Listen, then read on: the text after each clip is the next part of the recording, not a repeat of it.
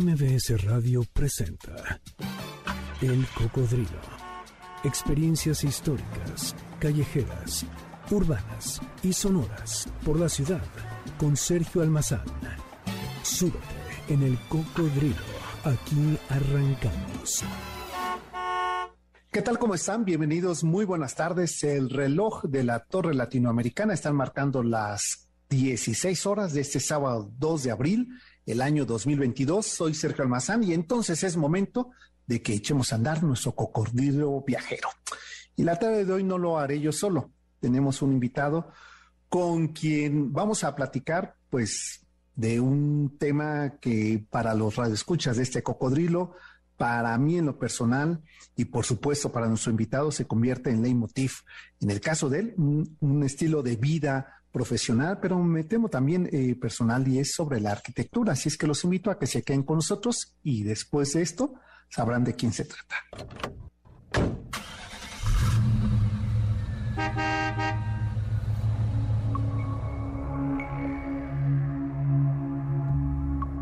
Las ciudades se definen por sus calles, dicen algunos, otros dicen que por sus expresiones y unos más dicen que por su arquitectura. A pesar de que varios autores han coincidido en que no hay una dicotomía entre arquitectura y sociedad, sino más bien la participación de la arquitectura en la sociedad, lo cierto es que la sociedad al momento de conformarse se expresa a través de sus construcciones, edificios, así como también espacios públicos, que son una manera de manifestar la forma de existencia, de dejar ahí claro la cultura, la identidad y la época. Dijo Octavio Paz que la arqueología como la arquitectura son un montón de piedras pero con memoria. Y en ese oficio hacedor de cultura, los arquitectos al construir también sintetizan la memoria de la piedra que se convertirá en estilo, en corriente, en cultura. Miquel Adria es de esa formación de arquitectos de origen español, de esa fascinación por la observación, por el análisis, por la interpretación, y es, por supuesto, entonces un hacedor de la memoria de las piedras. Su aportación a través de las ediciones, de la reflexión en foros y el propio evento Metrópoli o la publicación de su sello editorial Arquine son la prueba irrefutable de su pasión acuciosa del observador y del constructor de visiones sobre el papel de la arquitectura. En la reciente edición del libro de Alberto Calach, eh, Taller de Arquitectura X, son una especie de reunión homenaje, pero también de testimonio y testigo del trabajo arquitectónico, del diseño de espacios y del lenguaje orgánico de uno de estos hacedores de ciudad que han dejado marca, identidad y propuesta en la construcción moderna. Pensar, por ejemplo, en Reforma 27, en la Casa de Cortadero, en la Biblioteca Vasconcelos o el, edificio de la Colonia Condesa en Michoacán 86 son apenas ejemplo de un destino y de un estilo, de una manera de imprimir esa identidad nacional y de las culturas que dan base y sustento de lo que somos, del papel de la arquitectura y del estilo que por sí mismo define lo que es una arquitectura Kalach. Nada nos es ajeno cuando hablamos de metrópoli y cuando hablamos de la arquitectura. Y lo menos irrenunciable es la arquitectura en la memoria, signo inequívoco de trascendencia. Es por eso que hablando de este papel memorioso de lo humano a través de la sociedad arquitectónica, hoy hemos invitado a Miquel Adria, director, como les decía, de Arquine, y que ha conformado un acervo de la del montón de piedras que es esta ciudad de estilos caprichosos, pero también, por supuesto, memoriosos.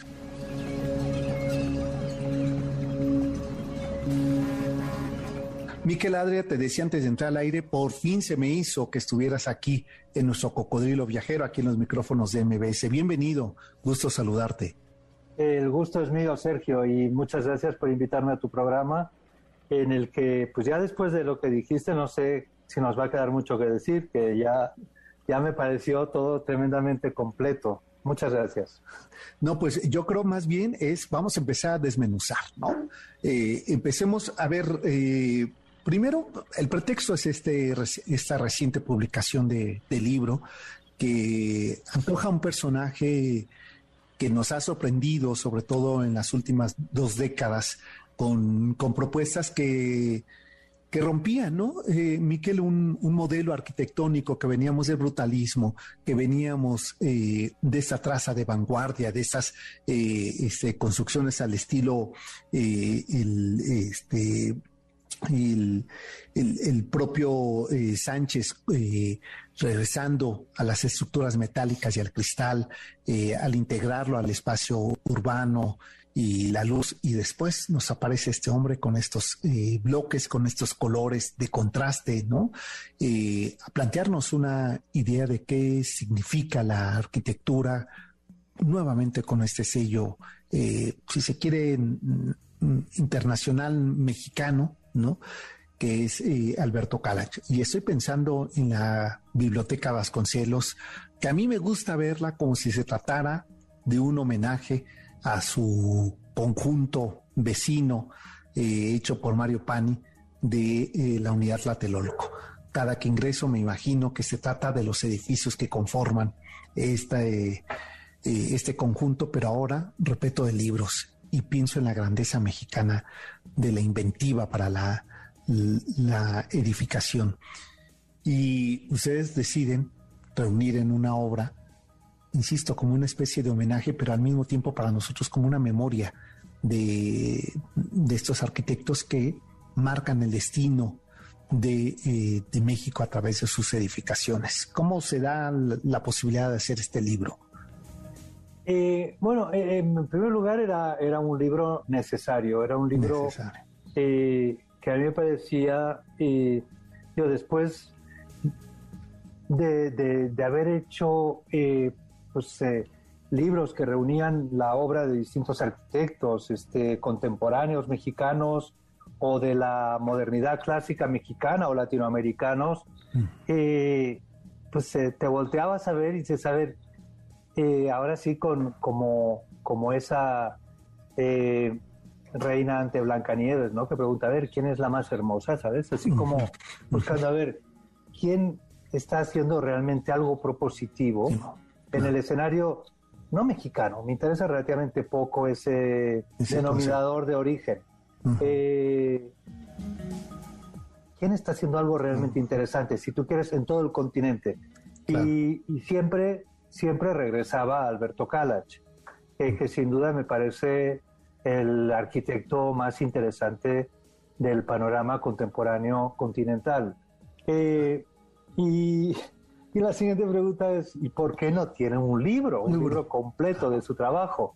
Eh, la respuesta me la podía dar yo mismo, porque ya tuve oportunidad de editar uno para otra editorial, para la editorial Gustavo Gili, hará 16 eh, años o 17 años, agotadísimo obviamente el libro. Eh, y pues a todo eso, en encuentros, en muchas oportunidades casuales o buscadas, siempre decía Alberto, ya, tenemos que hacer un libro que reúna todo tu trabajo.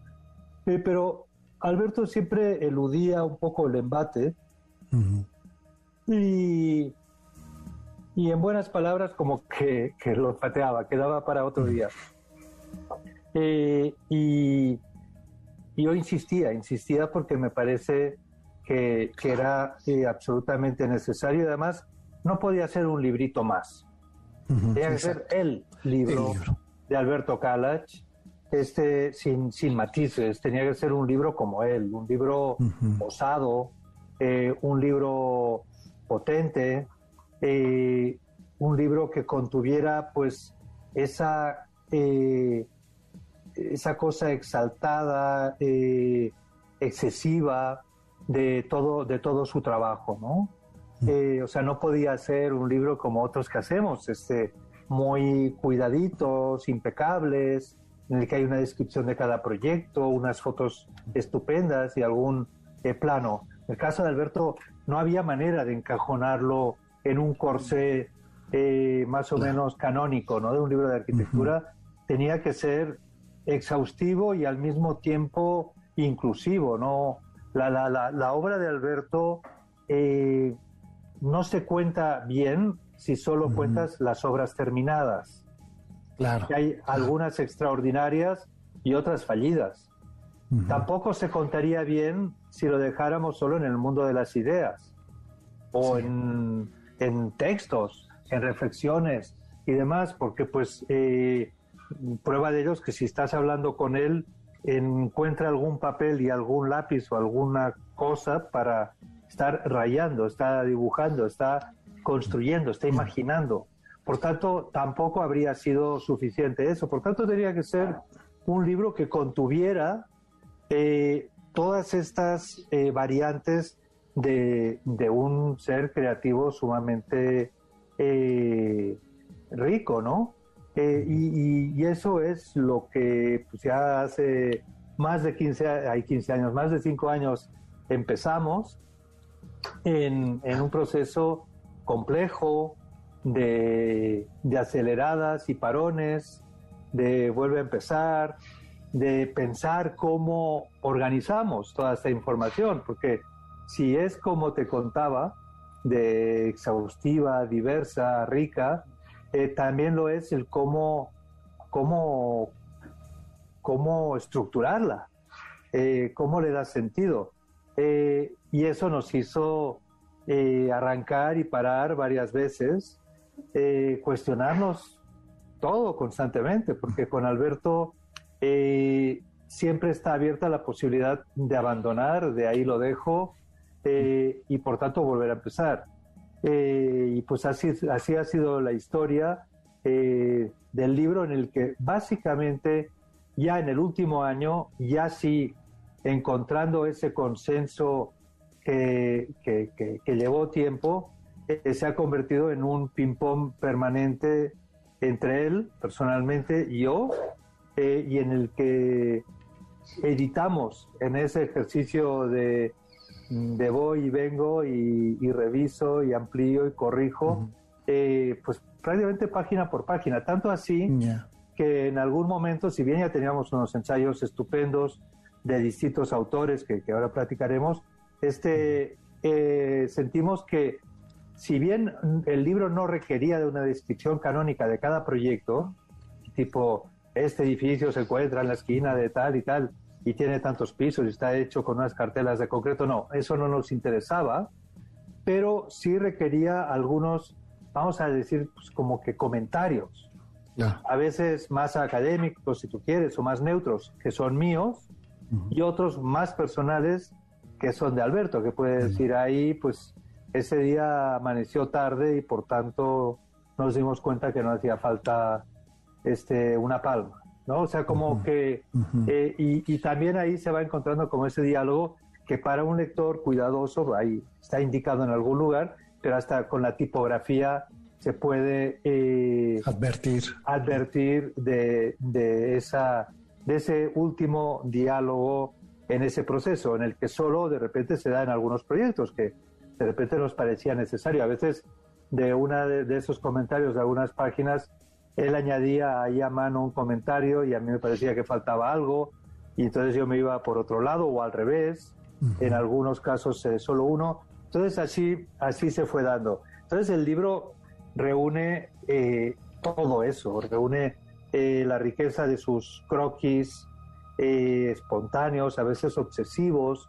Nos damos cuenta que hay una serie de temas que son recurrentes, eh, como, como de rumiante, ¿no? Que vuelve y regresa y le vuelve a dar otra vuelta, ¿no? Y, y pareciera que a base de darle vueltas sobre el papel, de ahí tuviera que perforarse el papel y ahí empieza a haber un pozo y del pozo hay una cimentación y de la cimentación emergen unos muros o unas traves, etcétera, ¿no? El libro eh, recoge pues tanto estos aspectos más iniciales ¿no? de los croquis, algunas maquetas, algunos planos en el que Alberto regresa, esos planos ya eh, bien dibujados y dibuja encima, eh, corrige, tacha, aumenta información y cada uno además se convierte de veras en una pieza de arte. Este, aunque no fuera el objetivo eh, inicial. Y entre medio van apareciendo algunas fotos, a veces hasta malonas de, de obra, eh, o aparecen memoria de otras cosas, algún referente de, del siglo XVIII, de, de Boulé o, eh, o, de alguno de estos eh, clásicos, o aparece eh, una esfera de Walter Gropius, porque está en esa memoria. Está en la memoria. Y, y, lo arrastra y lo trae. Y finalmente aparecen también algunas fotos extraordinarias de aquellos proyectos que acabaron ese proceso eh, y, en el que se construyeron y a veces hasta se construyeron bien. Eh, pero en ese entendido que el arquitecto, el arquitecto Kalach, eh, privilegia sobre todo el proceso creativo. El proceso, claro. hay otros que estarán obsesionados en casi en el detalle constructivo, en el punto final, en el fíjate qué bien quedó, eh, este, cómo cierra la puerta al llegar al baño y, se embelezan con esto. En Alberto es ese proceso y si algo se frustra por el camino, eh, no es de los que está regresando a tratar de recuperar o, o reparar ese desenredo, a veces con el cliente, a veces con el material, a veces con el constructor, a veces en la obra, sino que es tal su capacidad creativa que ya se fue, ya está en otra cosa. ya continuó. Y quedaron por ahí algunos cadáveres en el camino, pero ya pasó. Ya, si le preguntas, dice, no, ya. Mira, estoy viendo para adelante, ¿no? Lo cual demuestra también en eso eh, una riqueza enorme, ¿no? El proceso de, creación y de, producción de ideas. Porque otro punto que te das cuenta, trabajando de cerca, es que algunos arquitectos eh, eh, repiten el mismo proyecto toda la vida. Claro. Y no está mal. Definen es un modo de estilo y es un modo de hacer, ¿no? O sea, Pero eh, no, ocurre eso, ¿no? Sí, el mismo, no sé, Mies van der Rohe, este que celebrábamos este fin de semana, cumpleaños de su natalicio, así, este, eh, él siempre decía que no se puede inventar la arquitectura cada lunes, pero en realidad él no la inventaba cada lunes, la inventó solo un, par de veces en la vida. Claro. Eh, como mucho hizo dos proyectos en su vida, según digo ahí otros más expertos que yo podrán decir otra cosa, pero para mí él inventó eh, básicamente la torre, el rascacielos eh, miesiano y el pabellón. Y el pabellón. Que tienen dos lógicas distintas. El pabellón ya lo traía de su época primera alemana y ahí surgieron varios temas que después irá repitiendo. Eh, y el pabellón son unos planos paralelos que deberían flotar. Les aparecen columnas por necesidad de la de eso de la gravedad que tenemos aquí en la Tierra, pero en realidad las columnas siempre le estorbaron. En cambio, en el rascacielos es todo en función de la estructura. De la estructura. Pero inventó dos temas esenciales, fundamentales, y lo repitió toda la vida. Alberto es de los que inventa constantemente otras variantes, si bien también tiene unas obsesiones recurrentes. Y ahorita quizá con, cuando entremos un poco en el contenido y en los capítulos, ahí, ahí, ahí los veremos, pero eh, sí es de los que en cada proyecto pareciera que empieza de cero. Claro. si siguiéramos con los mexicanos encontraríamos algunos más como el caso de, de Mies, que decíamos antes que tú y yo, antes de entrar al programa, que hablábamos de Mijares, es de los que repitió siempre un proyecto. Un proyecto, claro. Y lo estuvo depurando muy bien y su ejercicio era cómo eh, llegar a esa, a esa, a esa perfección, ¿no? Este, en literatura hay casos como, ¿no? Siempre, no sé quién hablaba cuando comparaba de, las obras de Melville, que, que, pues hay algunas obras perfectas, ¿no? El Basserby, que, que empieza y cierra, y es toda una obra que, que encaja muy bien, como que hace una obra perfecta, y la obra eh, desmedida, excesiva, abierta hasta si quieres con, con, lagunas y cosas desencajadas, que sería Movidic. Eh, en, en, arquitectura nos pasa también un poco eso. Hay algunos arquitectos que están siempre haciendo ese ensayo permanente y que parece que cada vez que empiezan un proyecto es como si fuera el primero que hacen, ¿no? Y Alberto estaría ahí. Sí, sí, sí. Déjame hacer una pausa eh, Miquel, y regresamos porque justo te quiero preguntar ello, pero también te quiero preguntar desde tu eh, eh, mirada esta, estas generaciones un poco fuera de esa línea oficial que los 50, los 70 dictaminó una manera de construir e interpretar esta ciudad bajo un régimen específico y después viene una ruptura para algunos fascinantes, para otro de búsqueda y después vendríamos a nueva generación donde encontramos a Kalach, este, que no, que no busca un discurso oficial, sino una, una propuesta deliberada. Pero eso me gustaría platicar regresando a la pausa. Está con nosotros Miquel Adre, estamos hablando justamente de esta reciente edición del libro eh, Homenaje, eh, Diálogo y yo diría que es eh, la base de la construcción. Ahí, ahí lo que encontramos es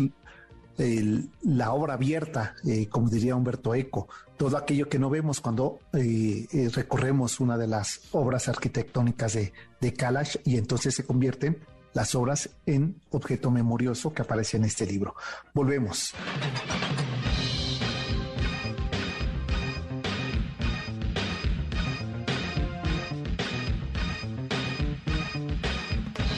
Cocodrilo regresa después de esta pausa. No te despegues. MBS 102.5.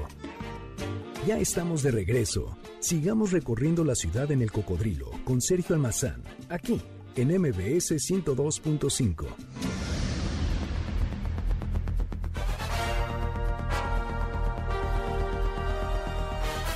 Ya estamos de regreso, gracias por estarnos acompañando. Está con nosotros eh, Miquel Adria, que es eh, director editorial de este sello de arquitectura Arquine, que nos ha dado un memorioso ejercicio de, historia de nuestra arquitectura. Y debo decirte, eh, Miquel, que he agradecido tanto que nos recuerdes la enorme riqueza a través de tu trabajo como editor, de la enorme riqueza y pues la verdad, lo que habría que presumir de nuestros arquitectos mexicanos que le no solamente le han dado esa personalidad a estas calles de la ciudad y del país, sino también una posibilidad de una mirada eh, internacional de estos eh, constructores eh, mexicanos.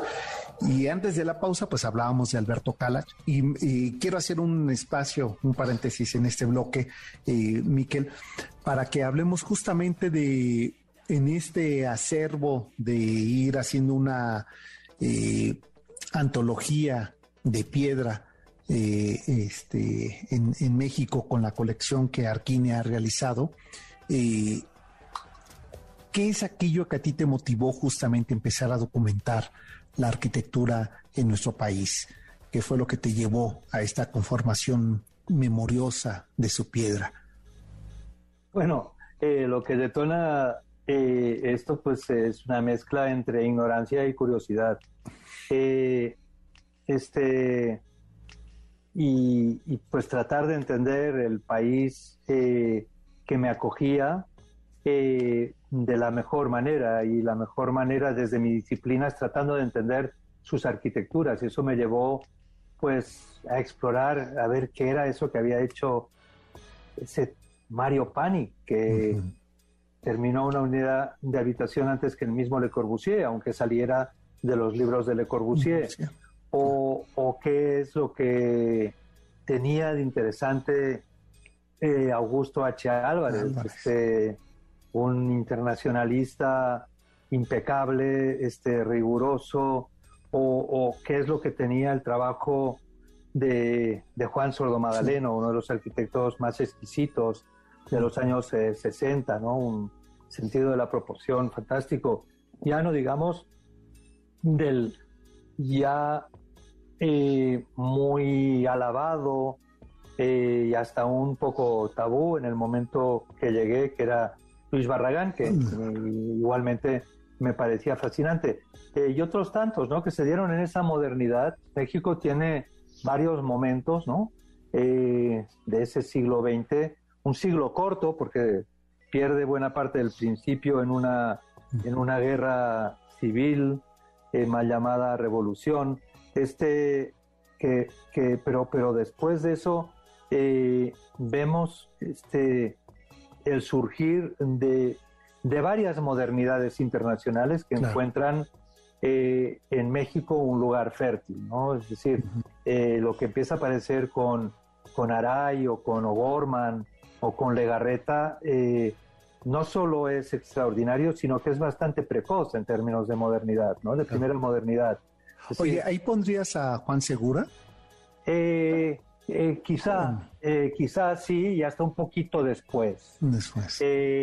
Yo lo tengo, sí, ahí, sin duda, y además es un autor que requiere una buena monografía. Una buena monografía. Sí. hay varios, con esa provocación. ¿eh? Hay varios intentos este, de muy buenos mm. autores que están en ello. Eh, buenos investigadores muy reconocidos en México, al menos dos de ellos, y es un tema pendiente que valdrá la pena eh, retomar. Pero en ese sentido, esa capacidad de ser modernos, y en ese sentido los tres que te decía eran modernos y además tremendamente radicales, ¿no? Eh, Juan Segura y otros muy creativos, muy interesantes, pero quizá menos radicales al estar como más cerca del Art Deco. Pero ese, digamos, ese sería un momento eh, importante. Y después también eh, cómo repunta México después de una, una, Segunda Guerra Mundial, que si bien no, no fue un tema que, que afectara especialmente, más que solo simbólicamente, eh, en el caso mexicano, sí volvió a ser un territorio tremendamente fértil, ¿no? Y, y a finales de los 40, los 50, volvemos a encontrar eh, arquitecturas eh, modernas de, primer nivel a nivel internacional. Es más, los críticos gringos en esa época venían con una cierta recurrencia y estaban tratando de, identificar quiénes eran esos grandes del momento, ¿no? Sin duda, todavía Juan O'Gorman, pero también eh, Juan Sordo Madaleno, este, el mismo eh, Macheto, eh, y, otros que de algún modo fueron conformando ese, ese grupo en el que también estarían el mismo PAN y todos en realidad eran unos cuantos que estaban muy comprometidos también con la educación y estaban todos dando clases en la, en la, en la universidad, ¿no? En, la nacional. Eh, de allí también salió el concurso interno para ser ciudad universitaria. Claro. Probablemente el campus más extraordinario que exista en el mundo. Este, y, en el que participaron, si no todos, porque algunos estaban en una lista, en una lista de proscritos, ¿no? En ese momento, eh, por, por guerras endógenas, eh, como sería el caso de Carlos Obregón Santacilia, ¿no? Que tenía ahí un pleito, un conflicto con, con, Mario Pani. Pero, con los Pani, ¿no? ¿Cómo? Con los Pani, digo. Sí, con Alberto y con Mario, ¿no? Sí, sin duda, sí, sí, sin duda, porque pues sí, el, tío fue el que en realidad fue el que le quitó el proyecto que le dio al, joven Mario, ¿no? A su sobrino. Eh, pero este, sin duda estamos en un momento de una gran creación, una gran producción eh, que, se, que se daría en, durante varias décadas. Además, el mismo Mario Pani tuvo eh, pues el buen tino de iniciar una, una revista de arquitectura, revista Arquitectura México, sin duda la publicación más importante del siglo pasado, eh, y que eso no solo servía para compartir eh, lo que se hacía internacionalmente, sino también para dar a conocer lo que se hacía desde México, desde el filtro de Mario Pani. Claro. Sin duda. Eh, pero ahí encontramos arquitectos mm, muy, muy interesantes, no solo los que se involucran en Ciudad Universitaria, pero también todos estos años. Tú antes mencionabas Tlatelolco y sí es cierto, este, un guiño, yo creo que inconsciente cuando vemos la biblioteca Vasconcelos, pero casi desde la entrada, si ves hacia la torre de Banobras, exacto, sí, ves el mismo ángulo, la misma inclinación y ¿será un guiño de Alberto Calat? Yo creo que no. Yo creo que forma parte de la memoria, forma parte ya de esa memoria colectiva. Y ahí, ahí habría, quizá sería interesante, aunque riesgoso, tratar de definir eh, qué, cuál es el contenido de esa memoria colectiva o qué es aquello que podría definir de algún modo unos trazos esenciales de la arquitectura mexicana de distintos tiempos y creo que en la biblioteca Vasconcelos eh, los encontramos, ¿no? Sí, eh, que, que, yo lo reduciría, eh, por ejemplo, al culto del vacío. Exacto. Es decir, la mayor parte de los espacios más destacados de México son vacíos. Es Teotihuacán, es el Zócalo, Es, ciudad universitaria. El, el, vacío, el campus de ciudad universitaria es mucho más interesante que cualquiera de los edificios, que son buenos, pero, pero si fuera por eso, el campus de Carlos Raúl Villanueva en Caracas, los edificios son mucho mejores. Eh, pero, pero esa condición casi ceremonial del vacío eh, se da en todos estos espacios y se da de nuevo en la Biblioteca Vasconcelos. Oye, y estoy pensando, ahora que hablas de, vacío, eh, estas formas de vestíbulo que encontramos desde Pedro Ramírez Vázquez, Teodoro González de León y Abraham Sabrudowski, es decir, Auditorio Nacional, eh, Museo de Antropología, ¿no? lo fascinante del Museo de Antropología. Colegio de México. Y eso, me iba, y me iba a ir hacia el sur. El, Colegio mejor, México. El mejor edificio De, Abraham y Teodoro. Sí. Probablemente sea el Colegio de México. El Colegio de México. O si quieres, el Museo Tamayo. O el Museo Tamayo, claro. Eh, y el, la definición de ese vacío, de ese espacio contenido, yo creo que es lo más extraordinario. Eso búscalo, no, no está ni en Guatemala ni en Estados Unidos. No, no, tienes razón. La arquitectura francesa no lo tiene, por mucha influencia que tuvieran de Le Corbusier. Eh, ahí hay uno de los temas fundamentales. El otro es la relación con, y ahí puedo caer en el tópico un poco excesivo, pero en, esa condición casi prehispánica con la relación de, la luz, de, la, condición solar. Claro. Que es distinta de otras culturas en el que el sol es algo de lo que tienes que protegerte, ¿no? Eh, aquí, finalmente, en un clima muy amable, eh, el sol es algo al que le agradeces todo el día ese tránsito, ¿no? Y eso lo vemos de nuevo, digo, la biblioteca Vasconcelos es clarísimo. sí, y ahí además me parece, con toda la ignorancia, lo voy a decir y asumo públicamente esto, que veo los materiales, los estilos y como es como un cerrar un, ciclo de forma constructiva de esta, de esta ciudad. Esa base de, mm, de concreto, ¿no? Que nos recuerda a un momento eh, constructivo de México, después alzarse esta cristalera con estos metales y después llegar arriba, eh, a, dicho en palabras de, de con, decía él que las azoteas eran el último respiro del campo en la ciudad, ¿no? Eh, llegar a este espacio vegetativo, ¿no? Que tiene en la parte superior con ese canal espejo, ¿no? Que refleja lo más asfáltico de, este, de Insurgentes Norte, eh, con el eje de, Flores Magón, ¿no? Dices, a ver, son todas las formas, todas las bases constructivas que hemos tenido, ¿no? Que hemos pasado de los espacios abiertos, luminosos, al concreto, al metal, al cristal, como si fuera la síntesis de una memoria constructiva de esta ciudad. A mí, en ese sentido, Vasconcelos me fascina por ello, pero que me parecería incluso después espejo en una distancia eh, de tiempo, de época y de estilo, pero que me parece espejo justo la otra Vasconcelos, la de la Ciudadela, que vuelve eh, a convertir ese claustro en un gran patio que es la nada, ¿no?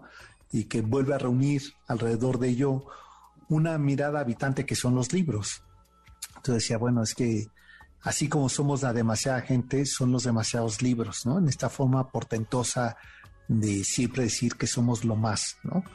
Este, la ciudad eh, con más habitantes, la ciudad más violenta, la ciudad más contaminada, la ciudad que tiene más libros, la, todo ello que siempre nos representa lo más, ¿no? como una herencia casi colonial me parece, y que me parece que lo hace como síntesis eh, Calach con Vasconcelos, sobre todo la de este, Buenavista, pues. No, sí, sin, sin duda.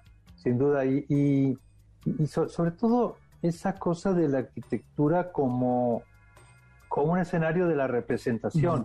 En eso que tú dices, estoy de acuerdo. Eh, en la obra de Kalach se da como, si no una síntesis, una acumulación de todas esas herencias. Eh, y, y, sin, sin este digamos que sin vergüenza, en el sentido de que todas están asumidas y las acepta y ahí están.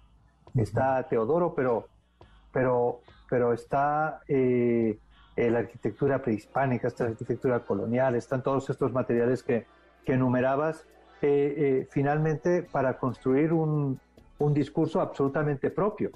Exacto. O sea, en ningún caso se ve eh, que haya la más mínima réplica o... No. Eh, no, no, es un ejercicio totalmente propio. Y además, eh, pues ya con la de años que lleva la, la biblioteca, pues sigue siendo el edificio más destacado que se ha hecho en México durante este siglo. Cierto. Oye, y no sé si habla bien, no sé si habla bien de Alberto, o, de las incapacidades posteriores. Exacto, exacto, sí. Oye, y estoy pensando en, ese su propio edificio de Reforma 27, donde otra vez lo portentoso del, edificio es el vacío, ¿no?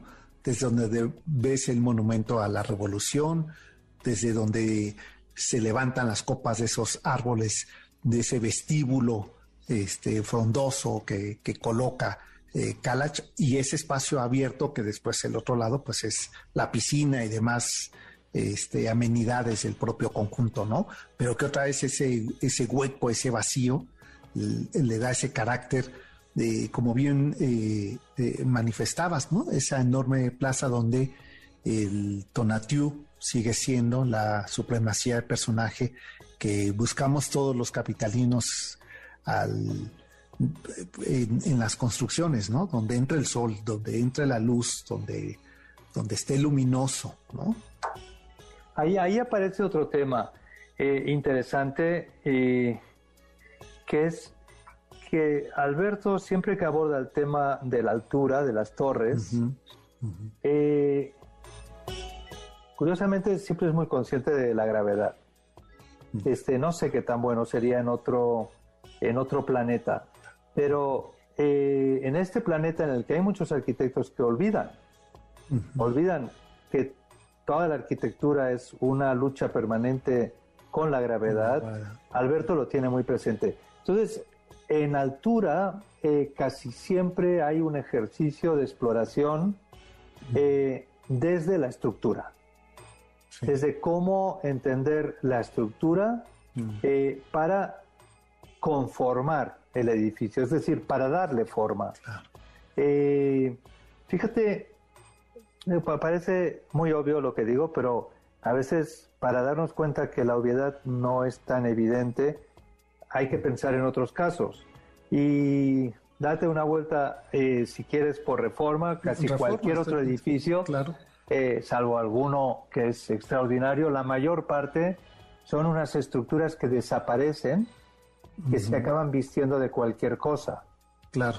En el caso de Alberto, la estructura es la que define el resultado final. Por tanto, eh, esa fachada que es estructural a su vez, eh, ahí está prácticamente todo, en cómo defines la, la, morfología ósea, ¿no? Cómo defines, y en ese sentido, pues que decida que todas esas cartelas van a tener profundidad, es decir, que no va a ser una fachada plana, sino que va a tener grosor eh, y que además eh, no por eso va a seguir la herencia de otros arquitectos que habían trabajado en esta línea, como el mismo eh, Teodoro, Teodoro. Pacho Serrano, con el concreto también dándole esa profundidad y ese valor estructural, sino que busca una expresión distinta.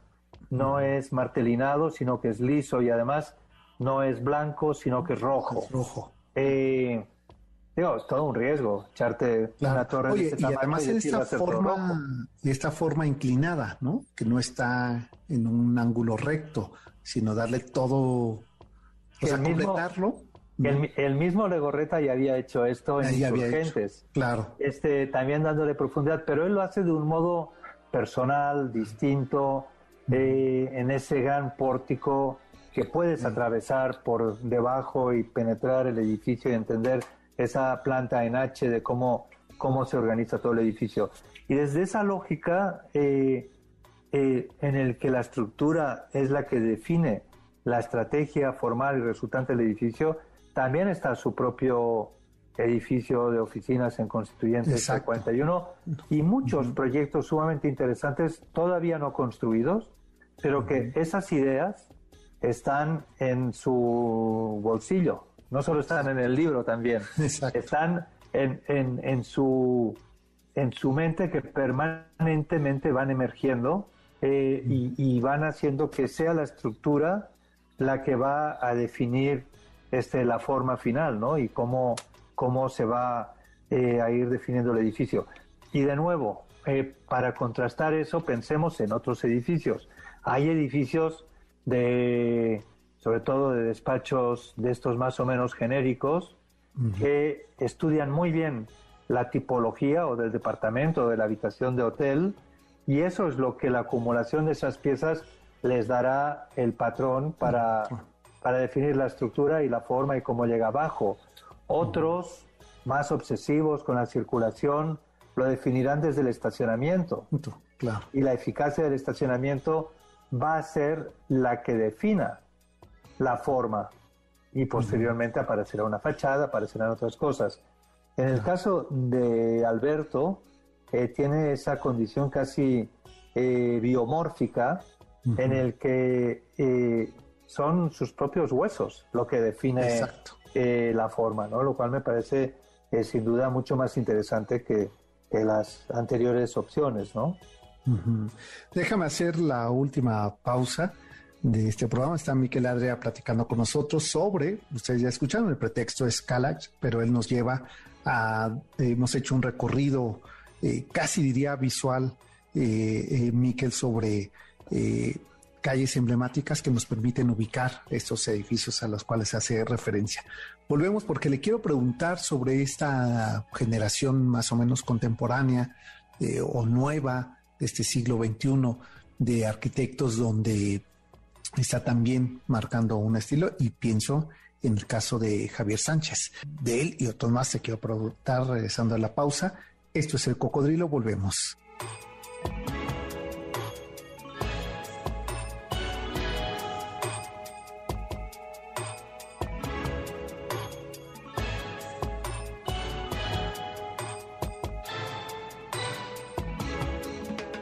Cocodrilo regresa después de esta pausa. No te despegues. MBS 102.5 ya estamos de regreso. Sigamos recorriendo la ciudad en el cocodrilo con Sergio Almazán, aquí en MBS 102.5.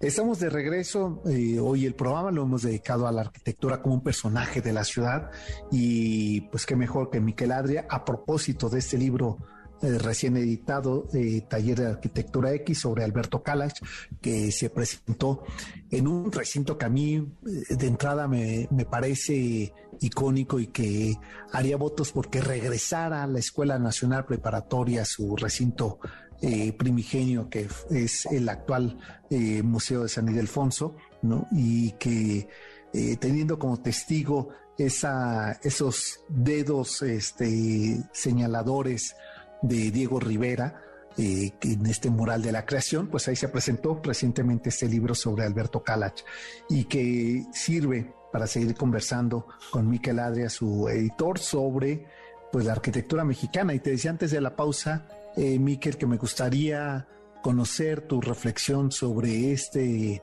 eh, arquitecto también de, de, cristal y del acero, de los esqueletos expuestos, este, que es Javier Sánchez, ¿no? y que marcó una tendencia constructiva eh, hace ya más de dos décadas en una zona donde se apostaba poco debido a su fractura y su debilidad sísmica, a esa resistencia que eran los barrios vecinos de la Roma y la Condesa, y que marcaría un hito para la forma de volver a habitar estos dos espacios que después del 85 eh, sufrirían un, declive considerable, ¿no? Eh, bueno, sí, sin duda. Este, en realidad hay toda una generación de arquitectos muy interesantes, como Javier Sánchez, como mencionas. Yo diría que, que su aportación, más allá de un tema de estilo en el que habrían quizá algunos otros arquitectos que previamente al mismo Javier y más de la generación de Alberto, ya son un poco mayores, como es el caso de Enrique Norten, Isaac Broy, eh, definieron un poco ese lenguaje, esos muros de concreto desnudos, como hay muchos en, también en la Condesa de, Isaac Broy, o esas estructuras de acero, este, eh, pristinas, blancas, este, de Enrique Norten. Y yo, yo, diría que eh, a Javier Sánchez aporta eh, un aspecto muy interesante desde, desde, desde el rescate de la ciudad y es la idea de ir completando distintas piezas como si fuera eh, armando como su propio muro con distintos tabiques, con distintas obras y, la, la, idea de recomponer eh, la ciudad en clave contemporánea, en barrios que tenían en buena medida un legado bastante rico de arquitectura art deco. Eh, este fue injertando distintas piezas en algunas calles que me parecen ejemplares, como sería la Avenida Veracruz, este, en el que a lo largo de los años, en contra y a pesar de los malos gobiernos que hemos tenido eh, siempre y seguimos teniendo en nuestras ciudades, que no ayudan a construir estos procesos, sino viendo cómo les daba la vuelta, viendo cómo los convencía, viendo cómo se podía ir haciendo esa nueva narrativa, eh, ha ido eh, creando pues todo un conjunto. El edificio que comentábamos antes eh, sobre el Parque México, por ejemplo, es un eco muy, muy de algún edificio Art Deco que está al lado, es decir, que también se abre hacia el interior, eh, creando como, como una pequeña vecindad. y, ahí lo que hace es una vecindad más generosa para poder asegurar que en todo su interior todos los departamentos puedan tener esa mirada a las jacarandas, que es fundamentalmente el perímetro del Parque México. Pero sucede también en otras calles, en, en el que de algún modo eh, Javier siempre ha sido muy capaz de leer eh, la preexistencia y por tanto poder dialogar con esa preexistencia. Ese diálogo permanente con la ciudad, con la ciudad inmediata, creo que sería una de sus mayores aportaciones. y, y, después de él aparecieron otros muchos que convirtieron eso que hacía Javier como en estilo y a veces hasta plagiaban un edificio que respondía a un vecino Art Deco Estoy pensando, creo que es en la calle Teotihuacán, es muy claro, eh, que hacía como una réplica, pero cambiándole la escala, ¿no? Como un juego de, de llenos y el vacío de la escalera, replicaba esto, y empezaron a aparecer como réplicas de estilo, es decir, usaban el mismo tipo de ventana, el mismo tipo de material, pero no sabían que en su origen había un diálogo con el pasado propio, ¿no? Eh, lo cual sí se convirtió en una cierta tendencia. Y a partir de ahí han surgido muchos arquitectos, yo creo que, que muy interesantes en México. Eh, yo diría que es de los países eh, más interesantes en términos de arquitectura del continente americano. y hay una varias generaciones seguidas este, con, con arquitectos estupendos, que, que creo que que vale mucho la pena estar atentos a todos ellos, arquitectos y arquitectas extraordinarias, este, que de algún modo están posicionando a México en, el panorama internacional sin duda. Claro. Oye, antes de despedirnos, Miquel, quiero que eh, hablemos de Mextrópoli de este año, la edición de este, de este año. Ya está dado el, el fallo del jurado, ¿verdad? Para el pabellón. Sí, Ganó eh, un proyecto interesante de un jardín para que sea como un eh, hortus conclusus, ¿no? Como un pequeño jardín en una esquina de la Alameda, un proyecto interesante que tiene todas las virtudes de no ser una construcción, de ser absolutamente reciclable, etcétera, y de crear como un clima único durante esos pocos días. Eh, y este año ganó un equipo mexicano, creo que el, segundo y tercer premio también, que hacía años que no nos sucedía. Este, y además todo el festival pues ya está armado, programado, estamos ya viendo eh, muchos detalles de conferencistas que van a estar con nosotros, va a ser en septiembre, del 21 al 25, y hay que decir que en una alianza que hemos hecho con la BIAU, con la Bienal Iberoamericana de Arquitectura y Urbanismo, que organizan desde, desde España, eh, propusieron que la sede fuera México y que nosotros pudiéramos este, organizarlo y eso nos va a permitir hacer como un evento eh, doble y, y, más denso, con más contenidos, con más mesas de diálogo, más conferencias, más rutas, más pabellones, más todo, para celebrar la ciudad, porque finalmente es el lugar en el que pues, todos nosotros hemos decidido vivir, eh, porque a pesar de lo que nos quejamos a diario de esta y de otras muchas ciudades, es el lugar que nos permite tener ese acceso inmediato a, oportunidades de trabajo, salud, este, de cultura, entretenimiento, etcétera, ¿no? Y, y este, y es además un, un, eh, si no un experimento, es una obra en continuo proceso de regeneración y generación tras generación tenemos que irla repensando, ¿no? Entonces, el festival es como, como eso, una fiesta, pero también un laboratorio de ensayo este, para, para ir probando esas ideas para tener una ciudad mejor. Pues muy bien. Eh, recuérdanos la página de, de Arquine, es arquine.com y mextropoli.mx. Perfecto. Miguel, pues más cercano al festival, ¿te parece que volvamos a, charlar para que hablemos de él y para que sigamos de cerca el trabajo que ustedes vienen realizando? Así es que no cierro eh, esta conversación, sino eh, diciéndote la oportunidad de volvernos a encontrar pronto eh, con, con, ustedes, la gente de Arquine que tienen esta mirada memoriosa de nuestra ciudad. Muchísimas gracias, Sergio, por la oportunidad y encantado de estar contigo el día que tú quieras. Gracias. Pues eh, nosotros despedimos este espacio, ya nos vamos, nos encontramos el próximo sábado. Hasta entonces.